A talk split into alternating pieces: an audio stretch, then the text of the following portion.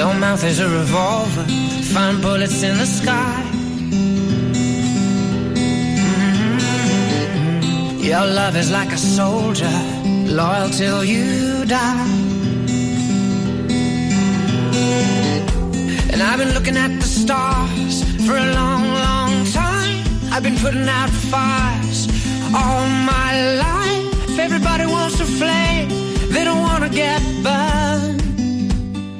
Comienza Mirada de Apóstol, un programa dirigido por el padre Miguel Segura.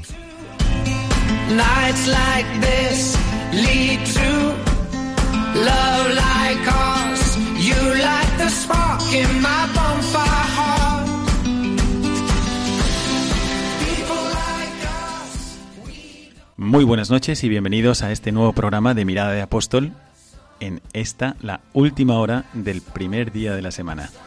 Hoy estamos con vosotros para hablaros de un tema y de unas experiencias muy interesantes de varias familias que han recibido una gracia especial del Señor, que es tener la vocación de un hijo en la propia casa. Esto que para alguno puede ser eh, curioso, pues para ellos ha sido una realidad. Hace poco estuve con una familia cuya hija entró en el convento y realmente es una familia de fe que viven plenamente su vocación cristiana. Mm, Su atmósfera habitual es una atmósfera sobrenatural, aunque todos tienen los pies en la tierra. Y al experimentar la entrada en el monasterio de su hija, su cuarta hija, pues la familia reaccionó de forma ejemplar, un testimonio para todos, pero esto no quitaba que al día siguiente volviendo en el coche, la madre iba sollozando en la parte de atrás y explicándonos que en realidad estaba muy alegre y muy feliz.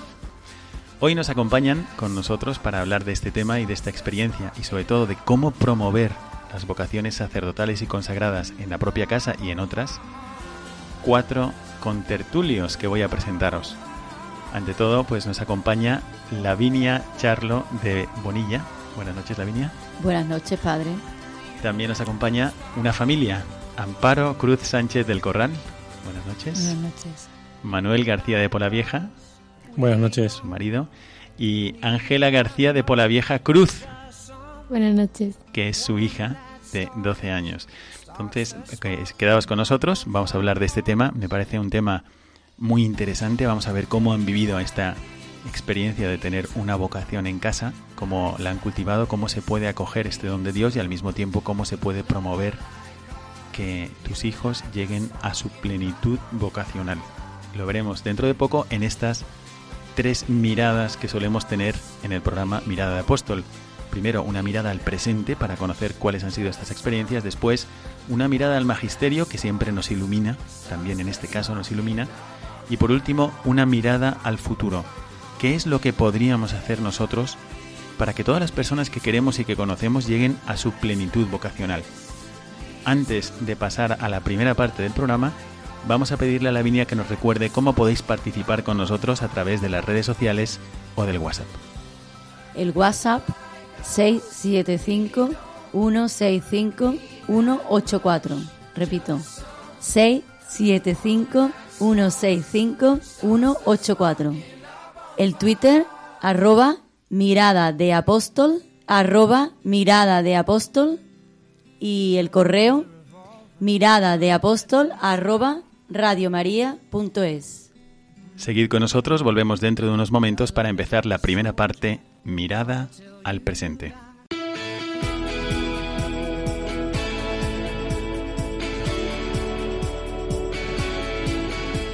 Mirada al presente.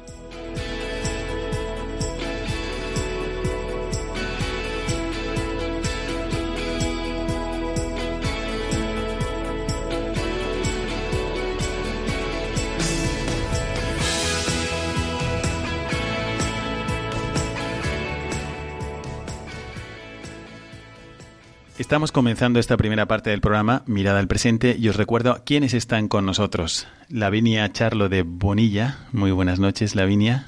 Buenas noches. Voy a presentarte brevemente para que sepan nuestros oyentes quién está aquí. Mm, Lavinia, ante todo, pues, además de una amiga, también es madre de cinco hijos y al mismo tiempo es profesora de biología y tiene la gracia de Dios de tener ahora mismo un hijo en el seminario. En el seminario menor. Efectivamente, en el seminario menor. Y con nosotros están también pues un matrimonio, Amparo Cruz Sánchez del Corral. Buenas noches, Amparo. Buenas noches. Que junto con Manuel García de Polavieja Ferre Buenas noches. tienen cinco hijos también. Manolo eh, es formador del Colegio Highlands y Amparo trabaja en la Consejería de Igualdad y Políticas Sociales aquí en Sevilla. Así es, de la Junta de Andalucía. Muy bien, bueno, pues sin más me gustaría pasaros, bueno, perdón, está con nosotros también Ángela García de Polavieja Cruz. Buenas noches. Bueno, Ángela, dinos por favor cuántos años tienes. Te has venido aquí con tus padres para hablarnos también de la experiencia de tener un hermano en el seminario. ¿Cuántos años tienes? Tengo 12 años. 12 años. Bueno, volveremos, vamos a volver sobre lo que ha significado también para ti, pues acompañar a tu hermano, no solo en la distancia, sino también muchas veces con él o tenerlo en casa y experimentar lo que es una vocación. Vamos a comenzar eh, pasando la palabra a Lavinia para preguntar un poco cuál ha sido tu experiencia, cómo ha surgido la vocación de tu hijo y cómo lo habéis vivido en casa. Uf, padre, esto es, Es un poco largo. largo de contar. Habrá que sintetizar. Vamos a sintetizar un poco, pero creo que nos interesa a todos decir, bueno, y ahora estamos hablando del 2017. Y en el 2017 puede pasar que una profesora de biología escuche a su hijo decir, mira, yo, mamá, me voy al seminario. Sí, sí, padre. Bueno, esto empezó cuando él tenía 11 años. Ahora tiene 17 años. Él volvió de una convivencia y tras la vuelta, una convivencia con sus compañeros de, de clase, en la que fueron de viaje, en principio pues a divertirse, a hacer actividades deportivas y de ayuda a los demás. Y cuando volvió, eh, yo salía de la capilla en ese momento que terminaba de trabajar y me despedía del Señor. Y me dice, mami, eh, te tengo que contar que quiero ser sacerdote. Eso fue la primera vez que lo dijo en su vida. Sí. Muy bien. Sí. Sí. Y ya se lo había dicho a sus compañeros durante la convivencia. O sea que ya había amigos suyos que lo habían escuchado de su boca.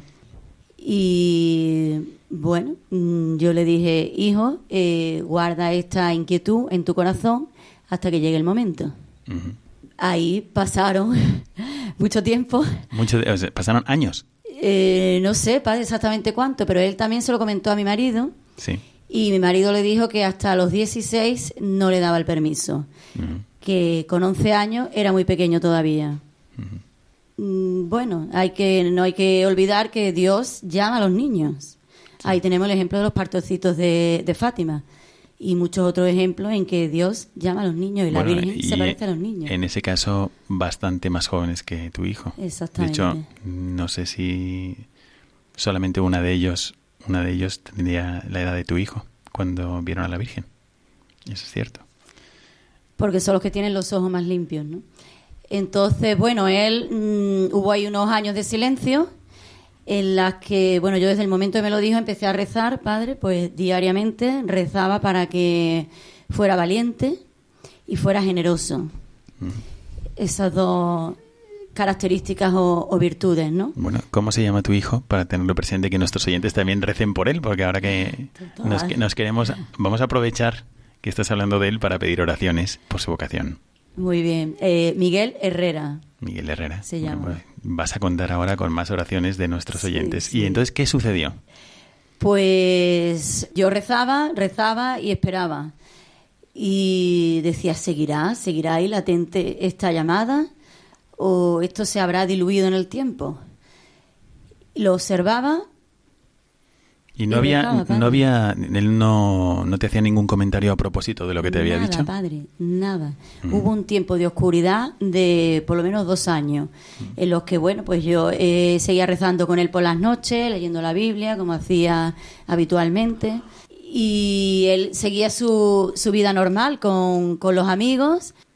Y bueno, no ha sido un niño de, de salir de, de fiestas ni de, ni de altas noches, pero deportista, muy familiar. Eh, pues con mi marido hacía muchas actividades, subir montañas, bueno, toda la familia.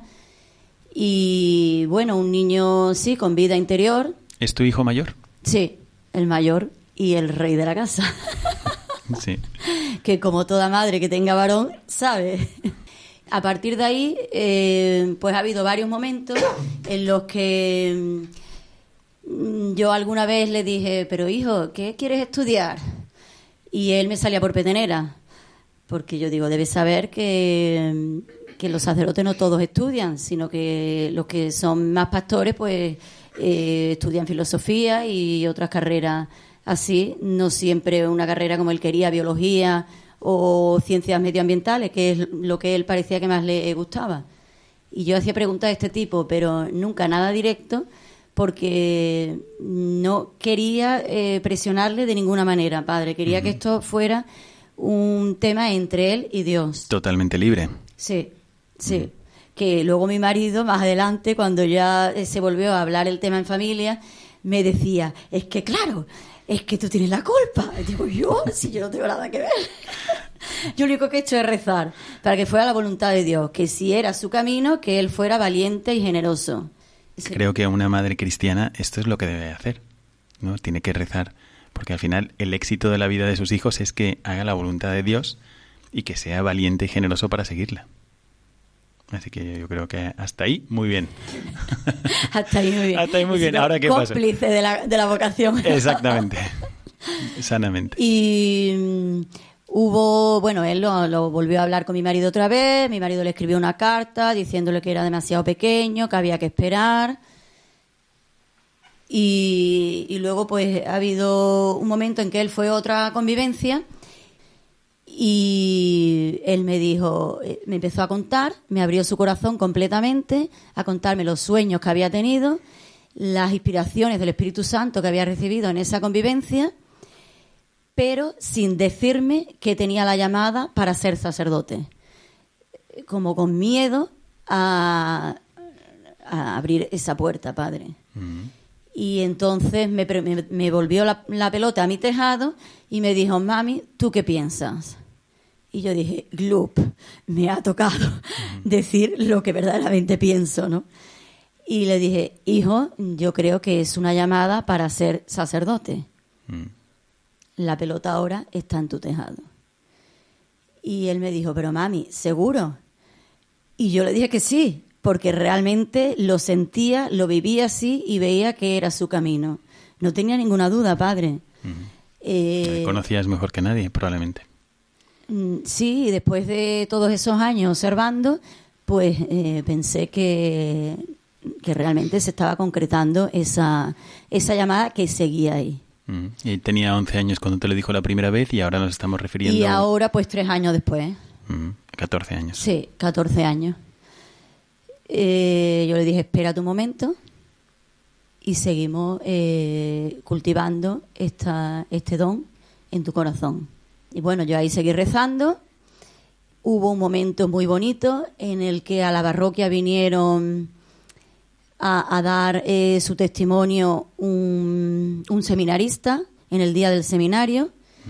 El testimonio no fue nada bonito, padre. Mira que yo me gustan todo lo que hablan los curas y todos los sermones. A estas alturas de mi vida me encanta todo. Y no fue nada conmovedor. Y mi hijo estaba al lado mía llorando, con las lágrimas saltadas llorando, cuando el seminarista dijo eh, algo que seguramente muchos padres han sentido también. El seminarista dijo a, a todos los niños se les anima cuando quieren ser médicos o ingenieros. Los padres y madres dicen qué maravilla, adelante. Pero cuando el niño dice que quiere ser sacerdote, los padres intentan quitárselo de la cabeza. Esto dijo el seminarista. Y mi hijo empezó a llorar cuando escuchó estos comentarios. Tú estabas diciendo antes que es verdad que un niño puede tener la mirada más limpia, porque no necesariamente la acumulación de años te hace tener una mirada más limpia, sino que te, te aumentas, creces en otras cosas también, pero a veces un niño ve muy claramente, percibe, casi huele dónde está el bien, el mal, donde hay claridad, donde hay oscuridad, la, rechaza, la, la abraza, ¿no? Entonces, bueno, ¿y, en- ¿y qué es lo que sucedió después de esta experiencia? Pues también hubo otra, otra misa que la vivimos todas en familia, en la que se habló sobre el tema, a ver si me acuerdo bien, padre, hay una lectura muy bonita en la que dice Jesús que quien deja padre, hermanos y familia para seguirle, recibirá el ciento por uno. Mm. Eh, entonces también eh, esto lo comentamos en familia y mis hijas, el resto de las dos mayores, comentaron mm, que claro, que si Dios te llamaba, ¿cómo no seguir la llamada de Dios? Que te lo había dado todo. Y bueno, mm, comentarios de, de este tipo así y anécdotas de estas, pues hay muchas, padre. Sí.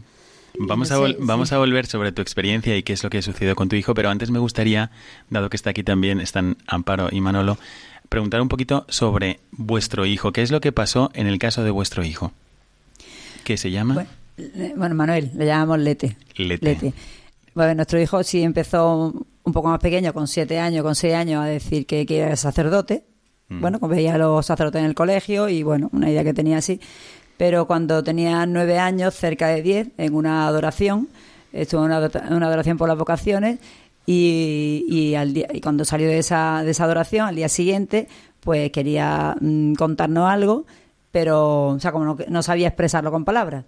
Entonces, eh, ya cuando pudo, pudo ponerle palabras, pues nos dijo que, que, que Dios le había llamado para el sacerdote, que había sido un momento como si hubiera estado en una burbuja, Dios y él, y que hubiera sido un momento, y que siempre, yo, o sea, decía, ha sido un momento como si hubiera comulgado pero sin comulgar, que yo pensaba, que Esto- siente este niño. Esto te lo decía a los 10 años, 9 años. Nueve- sí, vamos, casi diez. Decía Casi- casi diez. como si hubiera comulgado. pero sin comulgar. Que yo decía, ¿qué siente este niño cuando comulga? Y, entonces fueron tres días, la verdad, de una cara resplandeciente, tres días que, que decía frases como que me iba a preparar para el sacerdocio, eh, o sea, una, frase que la tengo apuntada en un cuaderno, pero yo al tercer día le dije a mi marido, Manolo, mm, este niño me está asustando, tiene que desobedecer, tiene que pelearse con su hermano, no es normal. Y al cuarto día la cara esa ya fue una cara normal y ya normal, y empezó a pelearse, un niño normal y corriente. Y entonces ya en primer, eso fue en eso, a final de cuarto de primaria y en quinto fue la primera convivencia mm, en seminario menor y entonces cuando volvió vino con la misma cara. Y yo le pegaba pellizco a mi marido, digo, este viene, nada que se quería ir, ya llegó a casa diciendo que se quería ir al seminario menor. Y entonces yo le dije, a los 18 años, tú te vas, muy bien, que seas sacerdote, muy bien, pero a los 18 años. Yo tenía claro que yo no quería, yo quería a mis cinco hijos tenerlos conmigo. Y entonces, bueno, cada vez que iba a una convivencia, de vez en cuando decía que me quería al seminario menor. Y yo iba, sí, vamos, que mi marido nunca me lo dijo, pero de- él ya había pensado que sí, que le dejaba. No me decía nada por no presionarme. Hombre, es que la libertad es fundamental en estos casos, ¿no? Porque yo la verdad es que tenía la percepción de que veía que mi hijo lo que le iba a hacer feliz en su vida, pero a ver, no, la confus- no confundamos, no es hacer feliz porque le apetezca, porque está guay o algo así, sino hacer feliz porque es lo que va a dar plenitud a su vida. Y si encuentras que para el- tu hijo el camino para ser pleno en la vida es ese, pues como padre quieres que sea ese, aunque te cueste trabajo. No es que me resulte, diga, ah, me da igual que se vaya, no, no, para nada. Pero claro, yo veía que Amparo no lo veía igual que yo. Y entonces yo no quería que ella lo supiera porque el solo hecho de que ella supiera que yo pensaba eso iba a suponer una presión para ella. Entonces ya llegó primero de eso y en el puente de Andaluz de la Inmaculada se fue de nuevo a, a un- a- a una conveniencia vocacional, al seminario menor. Y entonces, sí, perdón la interrupción. Es que Amparo no quería que se fuera, pero sí valoraba, los dos hemos valorado siempre sacerdocio y por eso deja ir a convivencias, ¿no? Porque era una forma de mantener vivo su espíritu si él quería mantenerlo vivo. Claro, o sea, si quería que fuera sacerdote, tener un hijo sacerdote era una ilusión, si Dios le llamaba, claro. Lo que pasa es que no quería que se fuera antes de, eh, antes de los 18 años. Y entonces ya en esa convivencia... También parece una, una actitud razonable para un padre de familia, Sí. al menos desde el punto de vista natural, ¿no? Sí, sí, sí, sí. Entonces ya en esa convivencia, cuando volvió, pues estaba yo planchando y me dice, te voy a decir dos cosas. Digo, dice la primera, que eh, solamente he tenido ganas de llorar estando allí por, tiene ganas de llorar porque no soy uno de los que estoy allí. Entonces yo ahí ya me vi totalmente egoísta. Yo quiero tener a mi hijo aquí porque digo, yo siempre siempre cuento, digo, los cinco a Carrefour con los cinco a Mercadona, íbamos siempre los siete a todos sitios y lo único era un egoísmo de no querer dejarlo salir de casa. Y, y entonces ya en ese al siguiente mayo, en ese mismo curso en mayo, pues ya empecé a plantear. La segunda cosa nunca De me la segunda dijo. cosa. No me la dijo porque ni se lo pregunté. Porque yo digo, si ya la con la primera, ya me entró una gana de llorar tremenda. Sí, yo creo que es la primera vez en mi vida y última que he visto a mi mujer que quería, no quería saber algo que le podían contar. sí, porque soy muy curiosado. Y nada, entonces ya en mayo ya sí me la empecé a plantear. Entonces fueron tres semanas, esas tres semanas sí de mucha angustia, pero tres semanas solo. Tres semanas de mucha angustia porque era la, la planteármelo ya en, en la oración y como director espiritual y con sacerdote y, que, y consagradas que consultaba. Mi cabeza era si no, si no, si no. Sé que, había, que estaba rezando, pero estaba rezando muchísima gente para que yo diera el paso, para que fuera generosa en la vocación de mi hijo. Y al cabo de tres semanas, al final de la tercera semana, de repente me entró, o sea, yo sentí una felicidad tremenda por verle con el uniforme de seminarista menor. O sea, una felicidad que la gente me dice, no, tú eres feliz porque lo es feliz. No, no, no, es que yo sentí una felicidad por, por porque estudia mi hijo en seminario menor. Bueno, ¿y esto fue en- a qué edad? Esto fue con, do- bueno, con 12 años. Ya tenía Ya, 12 años. Ya, ya entró allí con, bueno, ya cumplió 13 allí, segundo de eso. En ese entró en seminario menor, el segundo de eso. Y la frase que te dijo es, tengo ganas de llorar porque... Yo solamente tengo ganas de llorar allí, en el seminario menor, porque no soy uno de los que está allí. Bueno, es que está. Bueno, entonces, eh, a ver, estamos hablando de esto en el programa Mirada de Apóstol porque estas familias, después de experimentar, eh, hemos sabido hasta ahora solamente el inicio de la vocación de sus hijos, pero después de experimentar lo que significa ayudar a un hijo a ir descubriendo su vocación y seguirla, en este caso hacia el sacerdocio, también eh, se han dedicado a ayudar a los demás padres de familia para descubrir, ayudar a sus hijos y acompañar a que descubran su vocación. Y esto es un grandísimo apostolado, grandísimo, cuando alguien ayuda, te ayuda a descubrir o a quitarte las escamas de los ojos o a, iluminarte un poco más ante un problema que tienen muchos jóvenes y es ¿para qué estoy aquí? ¿Qué voy a hacer con mi vida? ¿Qué sentido tiene que yo me levante mañana? ¿Por qué es importante para el mundo que yo me levante de la cama? ¿Qué es lo que voy a hacer? Y tener una duda, ir pasando los, los años, los meses y no responder a esto, puedes tener todo lo demás, pero es que no, no te llena nada mientras tengas esta duda eh, encendida. Bueno, a ver, Lavinia, eh, tu hijo eh, ha entrado al seminario, Sí. ¿no? Cuéntanos un poco qué es, cuál es tu experiencia a partir de ahí. ¿Y ahora cuántos años tiene? Eh, 17, está en primero de bachillerato. Muy bien. ¿Y cuál es la, la experiencia, la sensación eh, que tú tienes cuando le ves en el seminario o cuando viene a casa a visitarte? Está pletórico. Está feliz, sí, sí. Está completamente feliz. Este ha sido su primer año y, y nada, mi marido también lo ve muy feliz y estamos muy contentos de que sea ese su, su camino. Mm. Manolo, ¿y vuestro hijo, Lete, em, cuánto tiempo lleva en el seminario? En el seminario menor estuvo eh, cinco años y ahora lleva dos años en el noviciado. Mm. Se lleva ya siete años desde que le disteis permiso. Sí, desde que se fue de casa. Mm. Bueno, vamos a, profundizar un poco sobre algo que puede ser chocante y que para alguien que lo escuche, mm, no lo sé, pero puede decir, a ver, como decía Amparo, yo mm, no te voy a impedir que seas sacerdote, pero a partir de los 18 años. Sin embargo, vosotros habéis tenido la experiencia de permitir a vuestro hijo ir al seminario menor. Me gustaría preguntaros sobre esto, porque ahora sé también que por vuestra experiencia habéis tomado una, una serie de decisiones de cara a vuestros conocidos, a, los padres de familia que tienen la misma experiencia que vosotros habéis tenido, ¿no? Entonces, ¿cuál fue vuestra experiencia de seminario menor? Pues la verdad es que ha sido una experiencia maravillosa, por varias razones. Bueno, primero una que no es la experiencia en sí misma, pero que es muy importante para mí, bueno, yo creo que para los demás también. Seminario menor no es un lugar para que ya mi hijo sea sacerdote o cualquiera que esté allí, sino es un lugar para ayudarle a discernir y prepararle para que haga un mejor discernimiento y, tenga más claro si es lo suyo o no. Y de hecho, de Lete cuando empecé en seminario menor hay muchos compañeros que no siguieron. Algunos porque lo vieron y otros porque sus formadores le aconsejaron que si volvieran a su casa porque no veían que debieran estar allí respetando siempre la libertad de cada uno. Pero la experiencia ha sido maravillosa para toda la familia, porque todos nos hemos llenado de, de, eso que él ha vivido. Digamos que no ha sido que el ET se ha ido al seminario menor, que podríamos decir que todos hemos ido al seminario menor. Seguimos viviendo aquí cada día, en, allí, pero nos ha tocado a todos de alguna manera. Hemos compartido, hemos conocido familias nuevas, tenemos nuevas amistades maravillosas, pero amistades muy sólidas ahora mismo también. Hemos crecido en la fe todos también. Eh, le valoramos mucho también, todos le queremos una barbaridad. Su forma de comunicar con la familia es distinta y preciosa y muy bonita también la forma en que él se comunica con nosotros, que comunica cuando habla, que habla. Son muchas cosas maravillosas. Ahora le voy a preguntar a la hermana de Lete que está aquí con nosotros, que se llama Ángela. Ángela, tú, eh, ¿cómo ves a tu hermano? O sea, si tú vas a visitar a tu hermano y lo ves y tus, tus amigas te preguntan, ¿qué tal, qué tal está tu hermano? Eh, tú eh, tuvieras que resumirlo, describirlo, ¿tú cómo lo ves? ¿Y cómo ves a tus padres cuando piensan en tu hermano?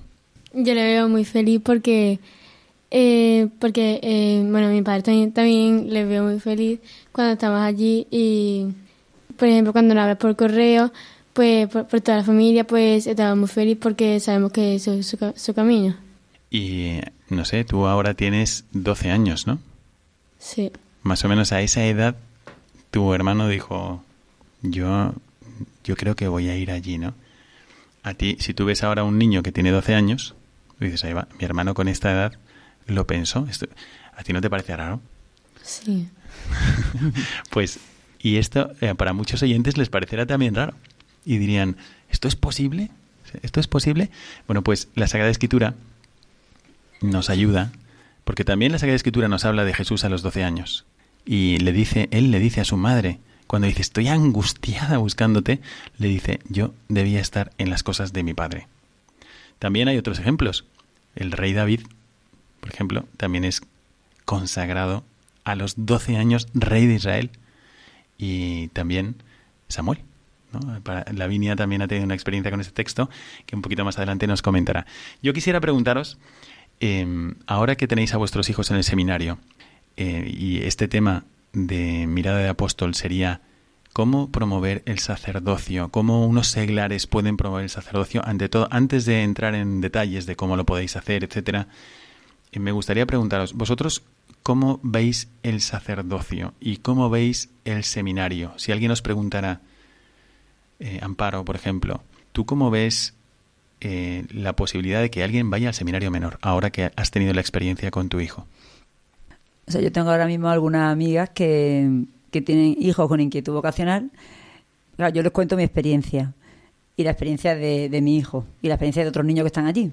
Entonces yo lo que, lo que les digo es que la iglesia los promueve porque, a ver, porque si Dios llama a, a una edad para... para para mantener esa llama de la vocación. O sea, que es bueno que vivan en un ambiente junto con otros niños para que esa vocación siga hacia adelante, para que no pierdan la vocación. Mm, entonces yo, el sentido del seminario menor, eh, veo fundamentalmente eso, porque o sea, un niño que tiene una llamada de Dios es muy difícil que sus 14 años, 15, 16 vayan a vivir como otros niños de su edad. Incluso le pueden quitar esa idea y perder la vocación. Entonces viven en un ambiente junto con otros niños que tienen esa misma inquietud vocacional. ¿Y tú, Manolo, cómo ves eh, si te hablan del sacerdocio o te hablan del seminario menor, ¿tú cómo lo ves? ¿Cómo lo, eh, ¿Qué piensas de ello en tu mente? Yo el seminario menor, la verdad es que lo veo como una oportunidad de lo que dijo usted antes, padre, de la plenitud vocacional, ayudarle a encontrarla, que no tiene por qué ser el sacerdocio, que hay niños que tienen una inquietud que puede ser fruto de gustos personales o de otras cosas y, y ayudarle a discernirlo y a encontrarlo.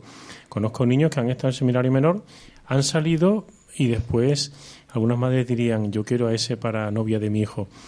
Eh, es ayudarle, o sea, a ser feliz, a encontrar su camino, a conocerse mejor, pero no es para cuidar la vocación, no vaya a ser que la pierda, que también, sino sobre todo para crear un entorno que favorezca una vida de oración que le ayude a entender mejor eso. Es verdad lo que ha dicho Amparo, es que hoy día el entorno de la calle es muy agresiva, no solamente para ellos, para todos nuestros hijos, es muy agresivo, pero es todavía si cabe más agresivo con niños que tienen inquietud vocacional que no solamente no se sienten apoyados, sino casi casi atacados y casi en cualquier ambiente. Y el seminario menor también, como está llevándose ahora el, el que ha estado mi hijo, es que están van a un colegio normal, eh, con niños y niñas de todo tipo, y, o sea que ellos también conocen la realidad cada día, no están en una burbuja como alguno podría pensar.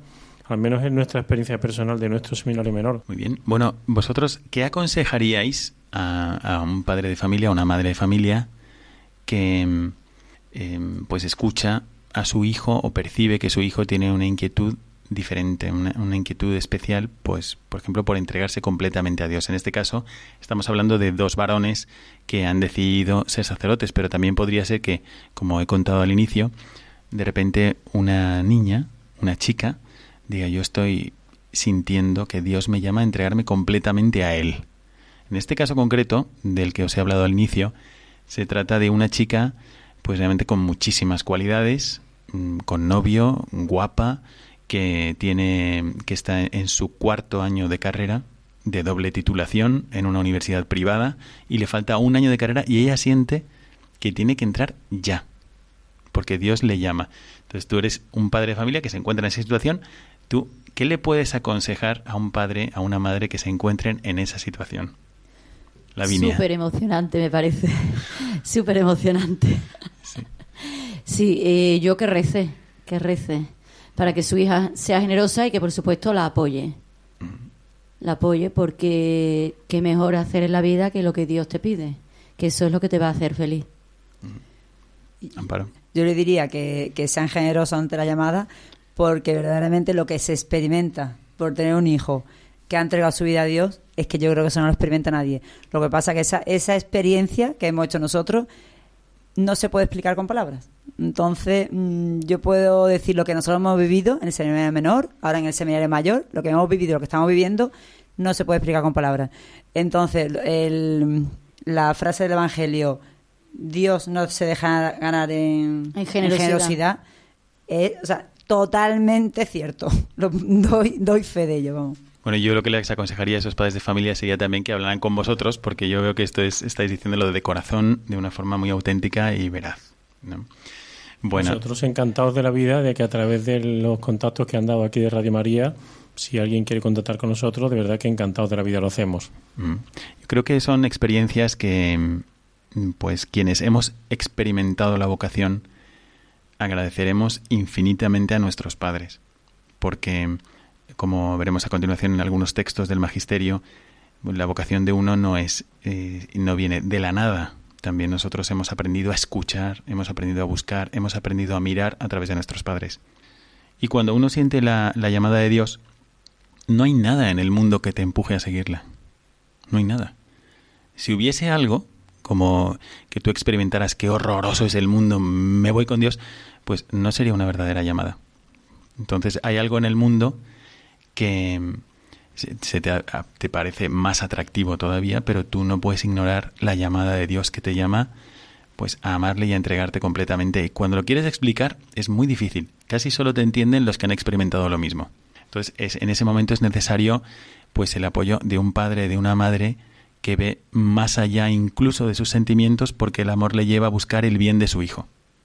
Sí, porque ¿no? la renuncia que hacen padre es bestial. Mm renuncian a su familia, que mi hijo jamás ha querido salir de casa para nada, y a lo único que quería ir eran las convivencias con, con los sacerdotes. Mm. Y sin embargo, allí, en Valencia, está, que es donde está el seminario menor, mm. ahora él, no se lo pensó. Mm. Es que efectivamente Dios te pone en el corazón algo que no tiene una explicación natural solo es una, es una acción sobrenatural. Antes de terminar esta etapa del programa y pasar a la siguiente, me gustaría comentar con vosotros que estamos hablando de una realidad eh, sobrenatural.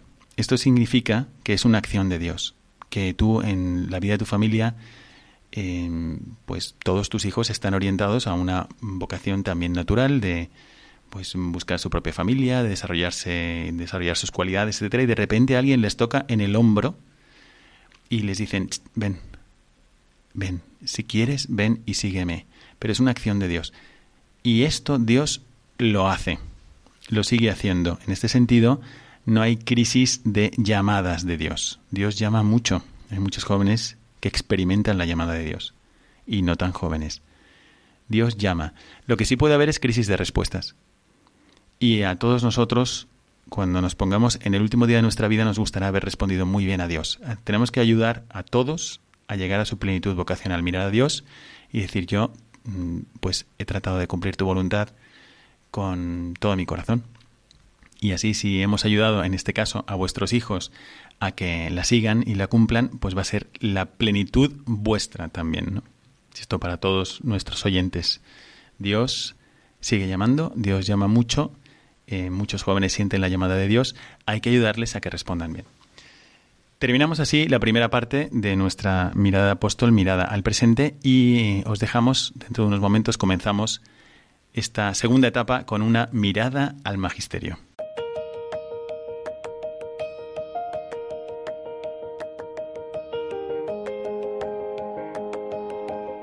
Mirada al Magisterio.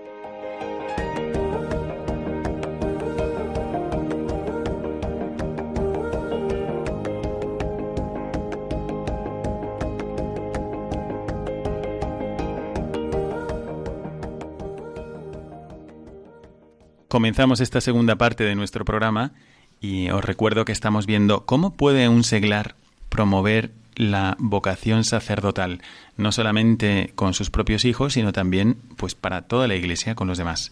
Vamos a llegar a esto sobre todo en la mirada al futuro, pero ahora vamos a profundizar en algunas frases del magisterio de la iglesia que nos hablan de la relación entre la vocación de los hijos y los padres. Lavinia ha seleccionado un texto, me parece, de la Familiares Consorcio, ¿puede ser?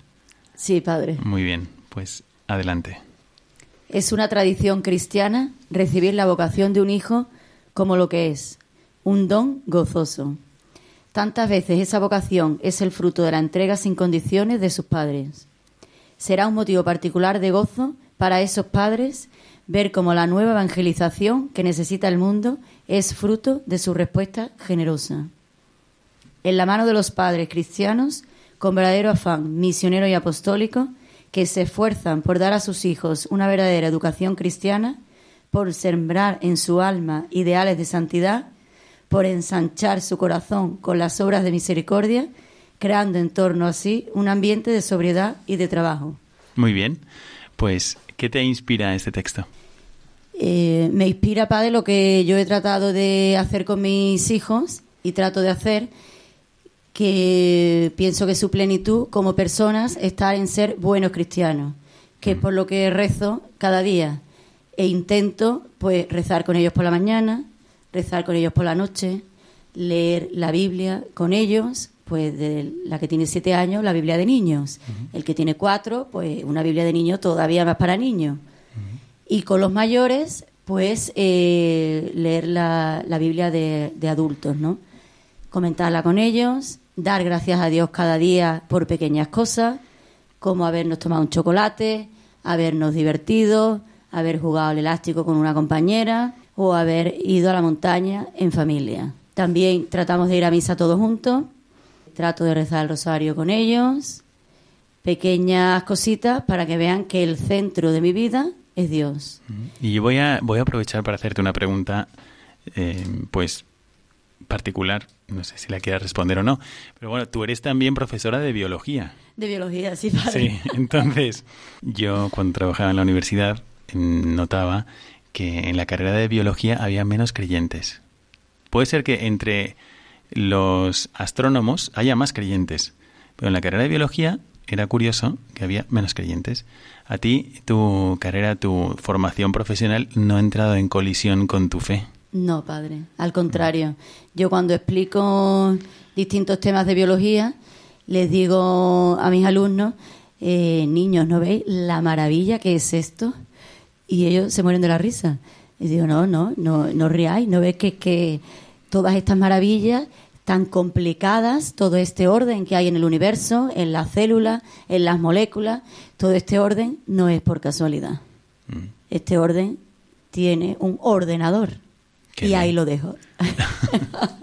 y luego rezas por ellos, rezas por tus alumnos también. Sí, sí, padre, todos los días, por supuesto, por los padres de los alumnos, por mis compañeros, en fin, todo lo que puedo. Y de aquí podemos sacar que es muy importante la oración, porque vemos que Lavinia al menos pues se esfuerza mucho por rezar con sus hijos.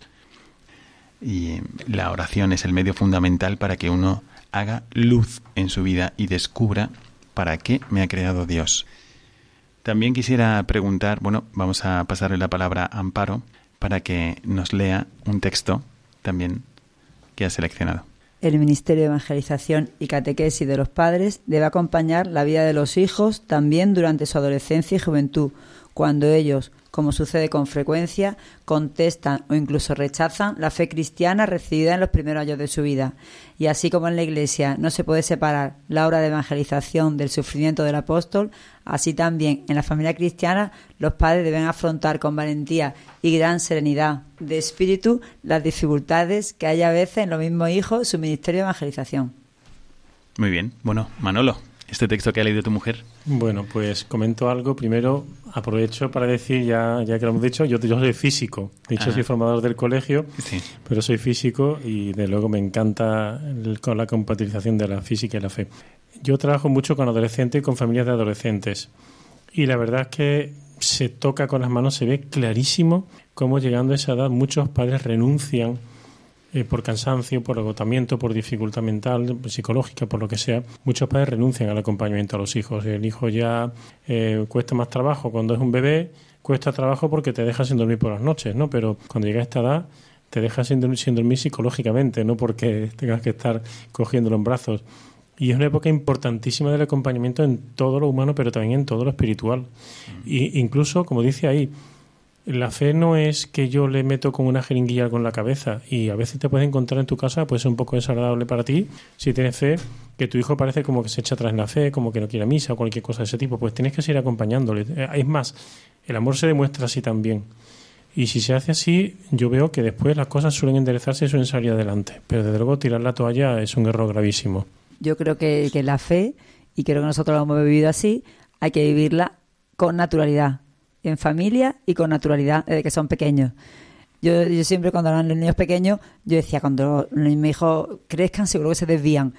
Y doy gracias a Dios que por ahora, la verdad que hemos vivido mucho la fe en familia, en misiones de familia, y que yo creo que eso ha ayudado muchísimo a que nuestros hijos, bueno, pues de momento sigan viviendo la fe.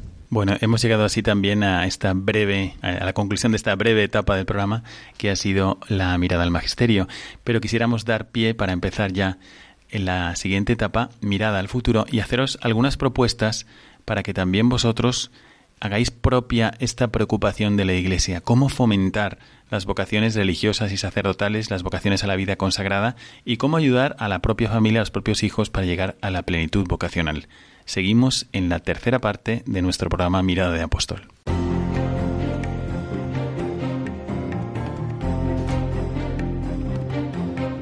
Mirada al futuro.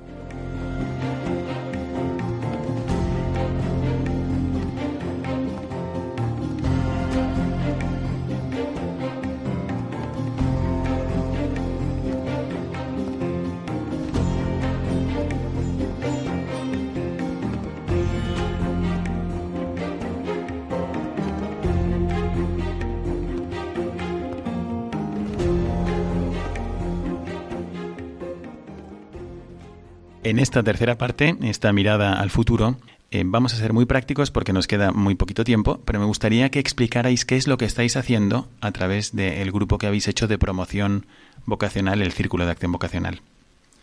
Pues eh, hemos formado un grupo porque es una inquietud. Cuando valoras tanto la vocación, no es que no la valoráramos antes, pero ahora más todavía. Un grupo. ¿Y lo habéis hecho entre padres de familia? No, eh, no, o sea, padres de familia son conocidos, claro pero que no tienen hijos eh, en el seminario menor, ni nada parecido, pero que sí, ¿verdad? Que ellos tienen, valoran de alguna manera esto. ¿Y para qué? Pues sobre todo para dos cosas. Primero, para rezar juntos. Porque sin oración todo lo demás no sirve para absolutamente Entonces, primera cosa, si uno quiere promover las vocaciones sacerdotales o la vida consagrada, rezar. Y si me permite, padre, buscar o crear grupos de adoración. Eso tiene una potencia extraordinaria, increíble. Mm, Claro, bueno, es acercar directamente a Jesucristo y vivir la oración, pero delante de la presencia de Jesucristo realmente presente en cuerpo, alma y divinidad. y ya promover que la gente conozca la vocación por dentro. Eh, nosotros en el ámbito en el que estamos, aunque hay muchos otros ámbitos, ¿no? Pero Esto, esto, por ejemplo, ¿cómo lo hacéis? Que la gente conozca la vocación por dentro. Pues hemos, hemos invitado, iba a decir llevado, pero parece como que hemos cogido a gente y arrastrarla hemos llevado para allá, ¿no? Hemos invitado a gente que ha venido a conocer el seminario menor y hemos pasado allí tres días, cuatro días con ellos. ¿Esto Y- es posible? O sea, uno podría decir, acércate a conocer el seminario menor. Yo no sé en otros seminarios menores que me imagino que sí, pero en este seminario menor, el de Valdeflor, se puede contactar también a través de aquí. Eh, solo tiene uno que llamar, me gustaría visitarlo y conocerlo. Ves que incluso te invitan a, bueno, o sea, puedes ir allí a dormir también incluso y conocerlo por dentro y vivir la experiencia de lo que es eso. Y la gente que ha ido ha vuelto muy impresionada en positivo. Es, es que las familias que conocemos que han ido a conocer el seminario menor cambian totalmente el concepto que tenían. Es muy importante que la gente conozca. Muy bien. Bueno, he sabido también que otros padres de familia, como vosotros, pues lo han hecho en otras partes de España y que tienen la inquietud de promover esto. Efectivamente, eh, queridísimos oyentes, eh, necesitamos sacerdotes que sirvan en el ministerio sacerdotal, pero como dice San Pablo, ¿cómo van a creer si nadie les predica? Pues análogamente, ¿cómo van a pensar que pueden ser sacerdotes si la imagen que o lo que les dicen en sus oídos es nada atractivo sobre el sacerdocio y la experiencia que se imaginan que van a tener es algo que no puede querer nadie porque se la pintan como una caricatura de lo que en realidad no es. Entonces, efectivamente, hay que, de alguna forma, son los seglares los que tienen que, que transmitir y promover la idea del sacerdocio, ¿no? Estos otros otros grupos, personas, matrimonios que han decidido promover la vocación, ¿en dónde están o los conocéis? Sí, ahora mismo hay mm, CAF, Circulación Vocacional, en Barcelona, en Valencia, en Mallorca, que están haciendo un trabajo impresionante, y en Madrid se están formando varios grupos. Todos ellos promoviendo la vocación, La vocación. sacerdotal y la vida consagrada. Y en Sevilla, que somos, que somos nosotros. Muy bien. Y bueno, ¿cómo sugerís, eh, además de todo lo que ha dicho Manolo, pero en- basados también en lo que están haciendo ellos en otras partes de España, mm, ¿cómo sugerís que nuestros oyentes también puedan colaborar, eh, digan, no en esto en concreto, sino en lo mismo que están haciendo, en el modo que Dios les dé a entender, ¿no? Yo también, ¿cómo podría una persona promover positivamente la idea del sacerdocio? ¿Qué se os ocurre? Pues, por ejemplo, acercarse a las personas consagradas. O sea, lo más fácil es un sacerdote, porque la parroquia la tenemos al lado, pero a monjas, a personas consagradas, que también hay mujeres que viven como vírgenes consagradas en la, en la diócesis, ¿no? Acercarse a un sacerdote, invitarle a casa a cenar. O sea, yo no, mis hijos no se pueden creer que un sacerdote es importante para mí si yo no los cuido, ni, ni los trato especialmente, ni les tengo cariño, ni nada parecido. Yo creo que transmitir a la gente, o sea, como ten- tener siempre en, en- o sea, como tener presente en nuestras conversaciones la belleza de la vocación y que es necesario que haya sacerdotes. Yo eh, hace poco el, el rector ¿no? del seminario menor nos contaba, o sea, decía una frase que se me quedó grabada, no hay Eucaristía sin sacerdote. Claro, entonces hace falta sacerdotes. Mm. Lavinia, ¿qué se te ocurre? Rezo con mis hijos todas las mañanas y ofrecemos el día por su hermano para que persevere en su vocación y para las vocaciones sacerdotales y a la vida consagrada. Entonces ya mis hijos ven que eso es también algo importante en la vida. Bueno, eh, Manolo. En muchas diócesis hay seminarios menores.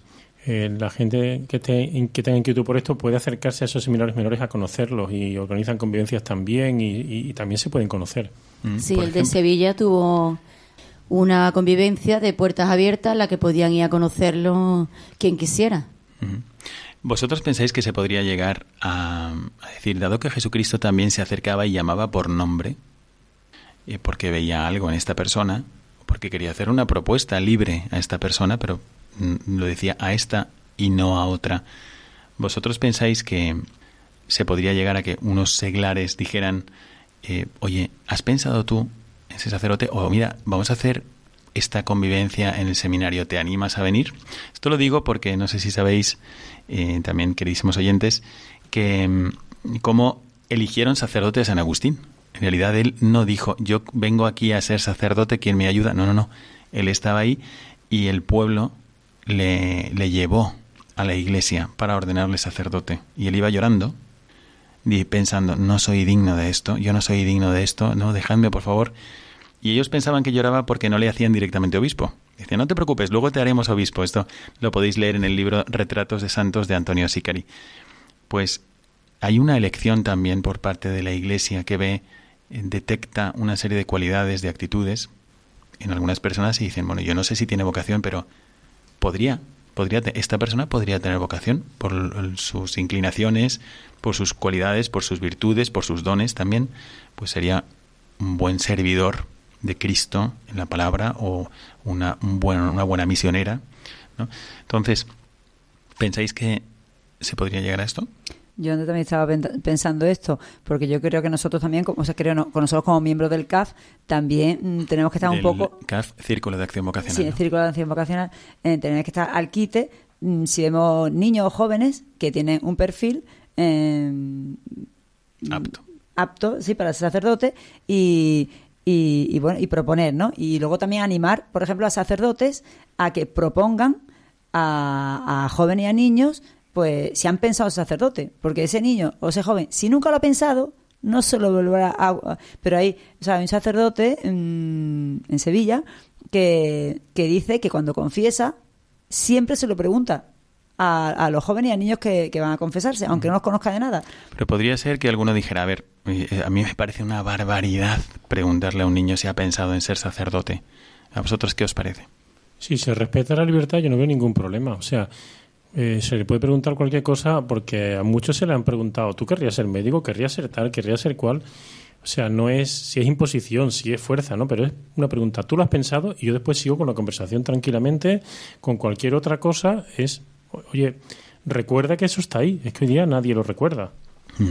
Nosotros, eh, los que ya tenemos un poco más de años, pues recordamos eh, perfectamente la figura asombrosa, en muchos casos, de San Juan Pablo II y vemos en él pues un sacerdote modelo. Y este sacerdocio también comenzó alguna vez, comenzó en un momento. Y él recuerda en, en su biografía vocacional, digamos, cómo fue su llamada vocacional en Don y Misterio, cómo había un seglar, un seglar, no un sacerdote ni un obispo, sino un seglar que a él le impactó profundamente.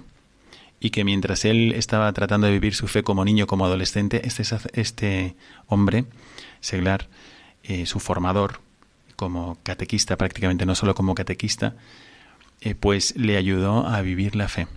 Y nosotros a esta persona, que nunca lo sabrá porque falleció hace muchos años, pero le debemos un sacerdote como San Juan Pablo II. Es verdad que nuestra vida normal y corriente, mientras nosotros interactuamos con la gente, con las preguntas que hacemos, con los comentarios que hacemos sobre el sacerdocio, sobre las necesidades de la Iglesia, sobre las necesidades de las misiones, nosotros sembramos y quienes nos escuchan reciben esa siembra. Y entonces en ellos van surgiendo decisiones. Hay una frase que me gusta mucho que es, ¿tomas algo para ser feliz? Sí, decisiones. Y esto es lo que toman los jóvenes que les hace felices, pero lo hacen dependiendo de la siembra que han recibido en sus almas. Hemos llegado así al final del programa que ha querido mostrarnos a través de, del testimonio de Amparo, de Lavinia, de Manolo y de su hija, pues eh, cómo es posible para un seglar, un seglar, un padre, una madre de familia, una profesora de biología, un físico, cómo es posible pues llevar la vocación de un hijo, acompañarla, cultivarla y también promoverla. ¿Por qué no? Como una idea posible en la mente de los jóvenes. Para todo ello, para que haya muchas vocaciones, para que la Iglesia siga viviendo pujantemente la presencia de Cristo en los sacramentos, nosotros también desde aquí nos unimos a la oración de toda la actividad de aquellos seglares que se sientan llamados a la promoción del sacerdocio, de la vida consagrada y misionera. Y desde aquí un servidor, el Padre Miguel Segura, os envía a todos la bendición sacerdotal para que vivamos nuestra dimensión apostólica. Que Dios os bendiga.